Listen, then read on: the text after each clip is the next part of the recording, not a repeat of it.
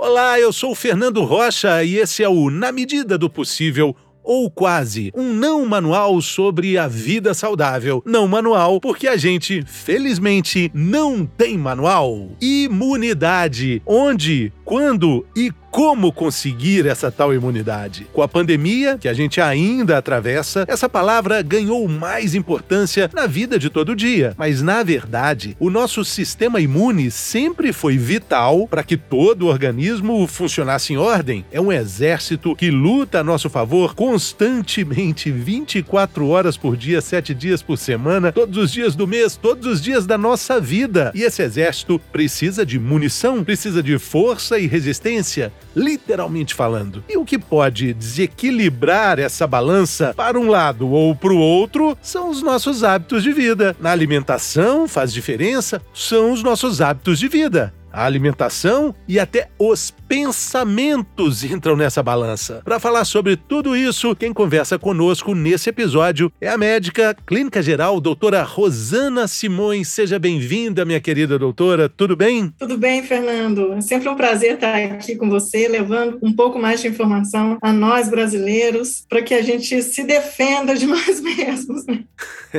a gente tem que defender, se defender da gente mesmo, né? Doutora, é, essa abertura foi inspirada no que eu ouço você falar. É, essa batalha que tanto emociona médicos estudiosos como a senhora, ela acontece mesmo diariamente, 24 horas por dia, a todo momento no nosso corpo? A todo momento, 24 horas por dia, 7 sobre 7 dias na semana, a todo segundo. Nós somos um hospedeiro muito é, favorável, né? Todo mundo quer se hospedar na gente, porque aqui a gente encontra, eles encontram espaço, calor, é, suporte energético, comida, então é um lugar muito bom para se morar, né, e criar uma família, desenvolver. A senhora está falando então, de, de bactérias, micro-organismos? De micro-organismos, na verdade, de bactérias e vírus, fungos, parasitas. Então, a gente é um sistema que é provido de muito aporte energético, tem umas condições de sobrevivência legais, mas o problema é que é, se tornando, nos tornamos hostis a, essa, esses hospedeiros, né, esses, esses micro-organismos, porque a gente luta para que eles não nos invadam. Bactérias que são parte do nosso sistema, que fazem, são boas, que é, ajudam a nossa vida, como digestão de determinadas comidas, determinadas substâncias, elas são simbióticas, elas fazem um estado de simbiose com a gente. Mas a, a maioria das bactérias pode ter um potencial lesivo em cima do nosso sistema. Então, a gente se defende de uma ameaça, não só de micro-organismos, mas também de substâncias estranhas, que porventura possam entrar dentro da nossa blindagem aqui. Então a gente está aqui conversando, o a nosso ouvinte está aí ouvindo o podcast, mas enquanto tudo isso acontece, tem uma batalha ali é, do exército protegendo e de alguém querendo invadir, querendo interromper esse fluxo que parece tão orgânico, tão natural e tão vivo dentro da gente. Sim, a todo momento nós estamos enfrentando, é, entrando em contato com potenciais ameaças, tanto sob a forma de comida, sob a forma de substâncias químicas que a gente entra em contato, sobre, como sob a forma de vírus e bactérias, nesse período aí que nós todos estamos vivendo, é a que chama mais atenção. Então, o nosso sistema de defesa, o nosso exército, ele é, ele é o segundo sistema mais complexo do corpo, perdendo complexidade apenas pelo cérebro, porque o cérebro, ele ele, o sistema imunológico está sob controle do cérebro. Então, né, você chamou muito bem a atenção de que até os nossos hábitos de vida e nossos estados emocionais podem interferir com a nossa defesa. Isso é, é perfeitamente linkado porque o cérebro comanda o sistema imunológico. Então, em complexidade, a gente perde é, para a administração cerebral. Então, é, é, um sistema muito complexo que envolve inúmeras respostas, inúmeras formas de defesa e que a gente tem que um microorganismo para nos infectar, nos causar mal, porque toda hora agora a gente está entrando em contato com o microorganismo. Você entrou em contato com alguém que gripou,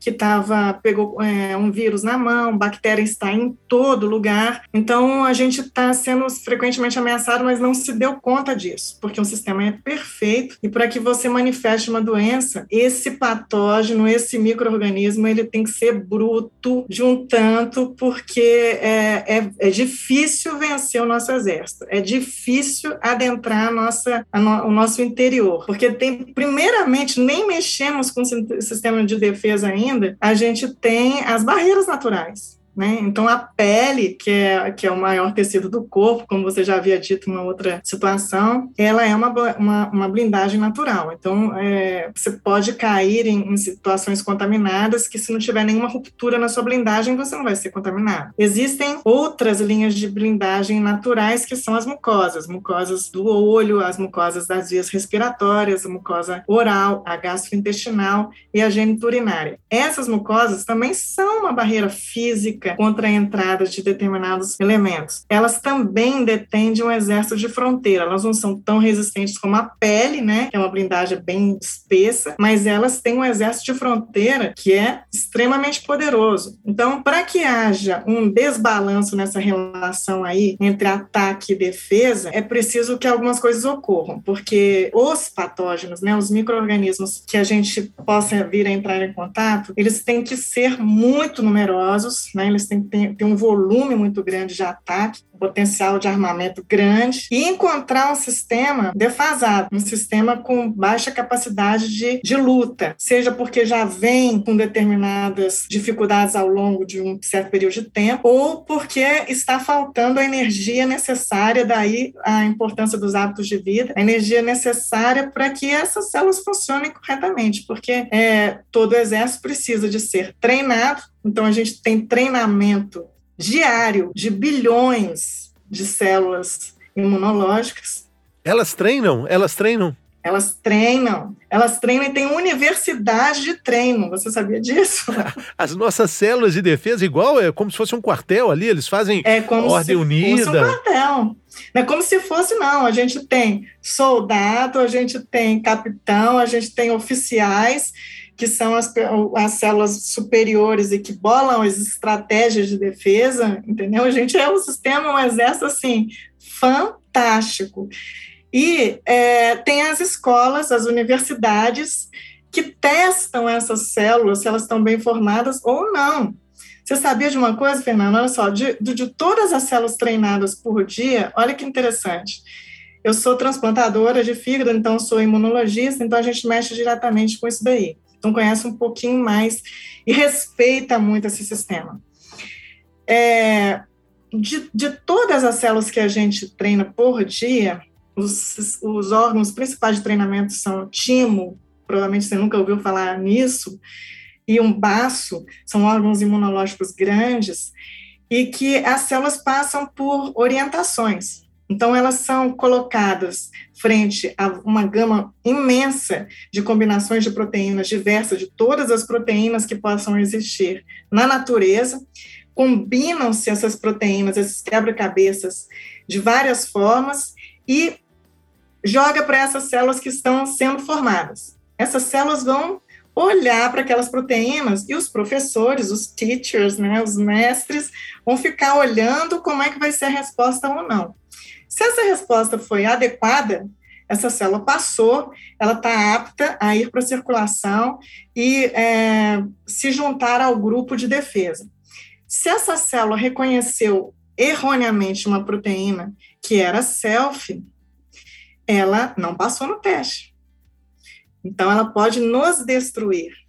Então, automaticamente, é dentro dessa seleção aí da Universidade de Formação das Células T, que são células bem, bem, bem super específicas, ainda tem subdivisões dessas células T, é, é, a gente sobrevive, passa nos testes apenas 2% da população total de célula treinada. Exatamente. Para não nos destruir. Agora, Olha do, que coisa. não, fantástico isso. E é fantástico a gente ter noção de, de como é complexo toda essa engenharia de defesa, para a gente perceber que, assim como as guerras acontecem muitas acontecem sem muita previsibilidade, a gripe, o resfriado, o covid, as intempéries também podem ser muito é, é inusitadas. E aí essa defesa precisa estar tá bem treinada. E a gente treina esse exército com bons hábitos, boa alimentação, bons pensamentos também. Com certeza.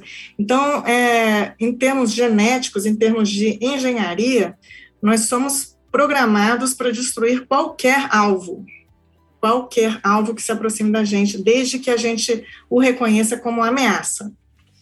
Então, nós somos dotados dessa capacidade. E é tão destrutivo o nosso arsenal, o nosso potencial, que a gente pode, se por um acaso essa, uma dessas células escapa e reconhece proteína self, proteína da gente, a gente se destrói e, estamos diante de uma outra patologia que são as doenças autoimunes é, tão famosas hoje em dia. Então, é quando a gente vira artilharia contra a gente. Bem, agora, é, isso do ponto de vista genético, de engenharia que Deus fez, a gente é perfeito. Agora, o que pode ajudar e o que pode atrapalhar esse sistema é que eu acho que a população deveria saber e não ficar somente restrito a nós médicos o conhecimento. Porque chegam a nós os pacientes já com doença clínica instalada. Então, teve uma, uma parcela muito grande de tempo que foi consumido, que foi se passando e que foi minando as nossas reservas energéticas e o nosso arsenal. E aí a gente já pega o paciente em condições bem mais críticas, bem mais severas e de difícil, às vezes, reversibilidade. Ele chega a um ponto, às vezes, de não retorno, que não era nunca para acontecer numa situação dessa.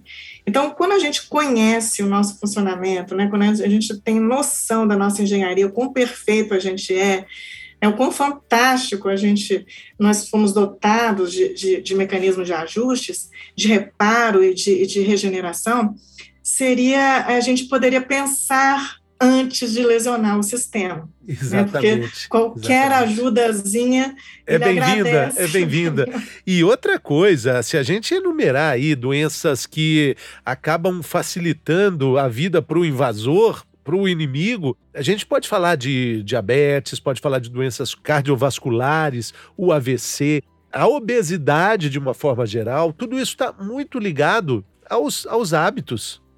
Super, super interligado. Você falou uma coisa que eu, eu tento explicar para os meus pacientes, didaticamente, eu desenho literalmente para poder explicar para eles o, como, o que, que ele está fazendo com o sistema para que ele abra os olhos e realmente veja, puxa, não vou fazer isso comigo, né? É, então, uma coisa fundamental, além de capacidade energética, é, recursos energéticos para que a nossa máquina funcione bem, os nossos soldados funcionem bem, é, a gente precisa de via de acesso. Então, as vias de acesso a, a boas estradas. As, as estradas, elas são muito importantes porque sem elas não tem como a, a defesa chegar lá. Então você tocou num ponto super importante que a gente está com muita dificuldade hoje em dia. São as obstruções vasculares.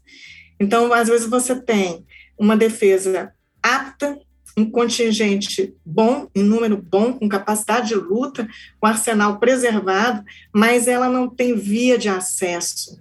Daí Estrada de terra, toda esburacada, são as veias cheias de gordura saturada.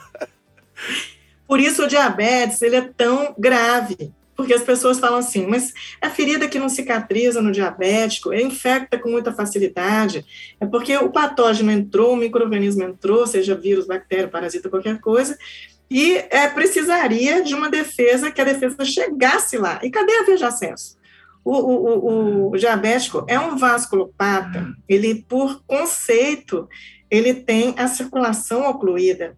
Então, você tem uma perda de todos os mecanismos de defesa e de reparo do sistema. Então, de defesa, você vai ficar mais propenso a infecções, e de reparo, vai ter uma dificuldade maior de regenerar de uma ferida ou de uma situação. Impressionante. E aí também é importante a gente falar, doutora, do papel do sono que muitas vezes a gente, ainda mais nessa vida moderna, atual, intergaláctica, internetica, instagramável, a gente, a gente troca essa preciosidade desse spa cinco estrelas que a gente tem à disposição todos os dias para ficar ali rolando o dedinho na tela, vendo bobagem para cima e para baixo sem querer dormir? Olha, que você vai ser meu professor, viu, Fernando? Você vai me ajudar, meu, meu assistente. É isso aí, a gente está diante de, de novas tecnologias, de situações que a gente não sabe lidar ainda e que estão perturbando a nossa homeostase, o nosso funcionamento, o nosso balance. Então, até é claro que o nosso organismo é inteligente o suficiente para se adaptar a isso, mas as, as adaptações elas demoram. E não é para a gente não, entendeu? A gente está morrendo antes, nós estamos adoecendo antes, porque o sistema precisa de identificar, estudar o inimigo e entender como ele vai se defender daquilo ali. Então, essas novas tecnologias que é, é, cansam o cérebro, né? A gente abre inúmeras janelas, ter computador super power, top, plus, ultra, quanto mais janelas você abrir, ele perde rendimento, ele, ele bloqueia a imagem, ele trava, etc. Nosso cérebro também. Então, são, é, são situações em que a gente perde energia, cansa o sistema cerebral, e, logicamente, ele vai estar menos apto a mandar mensagens específicas, diretas, para nos defender em caso de, de, alguma situação que a gente esteja, é, esteja passando. E o que, que acontece? Essa síndrome, que todo mundo já está é, familiarizado com ela, que é a Burnout Syndrome, é, é, é o, o, o dia a dia do consultório. Então, a gente está pegando as pessoas estafadas emocionalmente, com uma série de infecções oportunistas que eram para ser completamente controláveis por si só, jamais eram para se apresentar clinicamente, como herpes, como fungos, como micoses, né, como queda de cabelos, etc. É, desnutrição, perda de massa muscular, as pessoas elas estão é, consumidas de tanta de tanto estresse em cima do tanta, aparelho tanta cerebral. informação e, e, e, e, trocando o sono, que foi assim o, o, que a gente começou a falar. O sono é maravilhoso para esse exército. O sono a gente acha que o é corpo está é... descansando, mas está tendo uma troca de turno ali que é fundamental. Que é fundamental. Então, durante o dia, o cérebro está resolvendo o pepino que você dá para ele entendeu? O dia inteiro. Você está comendo, ele tem que metabolizar aquela comida, ele tem que secretar enzima, ele tem que abrir receptor, ele tem que saber qual a concentração de suco gástrico que ele vai liberar, o que, que não vai liberar, o que, que vai ser absorvido, o que, que não vai ser absorvido. Atividades físicas, coordenações motoras, soluções de problemas que você passa durante o seu dia. E no final do dia, em que ele precisa se auto-administrar, ele precisa parar de pensar, a gente está com essa dificuldade, de, as pessoas não conseguem mais parar de pensar. Então, o, é, perde qualidade de sono, perde aprofundamento desse, desse período em que é, você colocou muito bem, a gente acha que o cérebro vai estar tá dormindo, mas não. Durante o sono, a gente tem um aumento de 30%, deve ter, né? Deve ter um aumento de pelo menos 30% da atividade encefálica. Para quê? Para ele tomar ciência do que, que precisa ser feito, do que, que precisa ser regenerado, do que, que foi lesionado, do que, que precisa arrumar, do que, que precisa secretar. E a gente superficializa esse sono, a gente, a gente, a gente cumpre o tempo de cama, mas não tem um sono regenerador. E às vezes, doutor, acontece também desse estresse, desse burnout que a senhora está falando, alterar até o ciclo, o ciclo menstrual?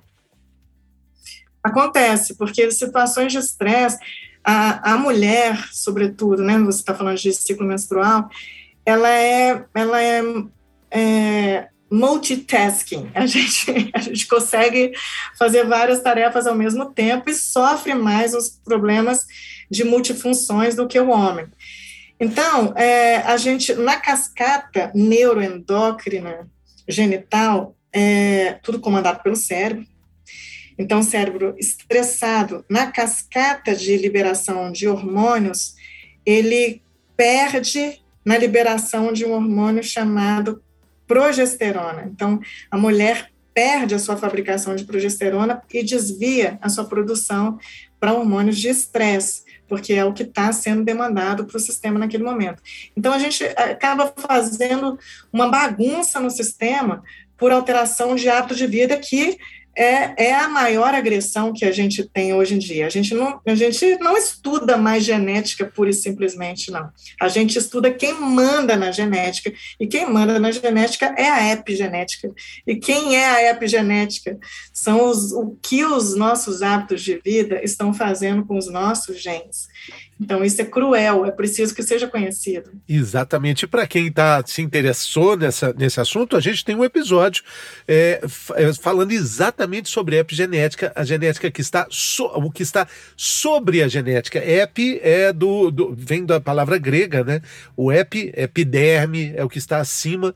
Talvez. Acima. É o que, o que os, os nossos os pais e avós comeram e viveram que tem influência aqui com a gente. Olha, eu ficaria até amanhã de manhã de tarde falando, doutora, sobre isso. Adorei.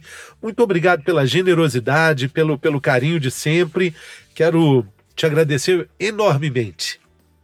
Muito obrigada, Fernando, por estar aqui. E esse aí é o seu papel, devolver o conhecimento à população brasileira. Você está de parabéns. Informação literalmente é remédio. E para você que acompanhou a gente até aqui, eu já faço o convite para você compartilhar esse papo ótimo com a doutora Rosana Simões. Eu tenho certeza que você conhece alguém que vai encaixar como uma luva na necessidade de ouvir tudo isso que a gente falou aqui. Muito obrigado e até a próxima.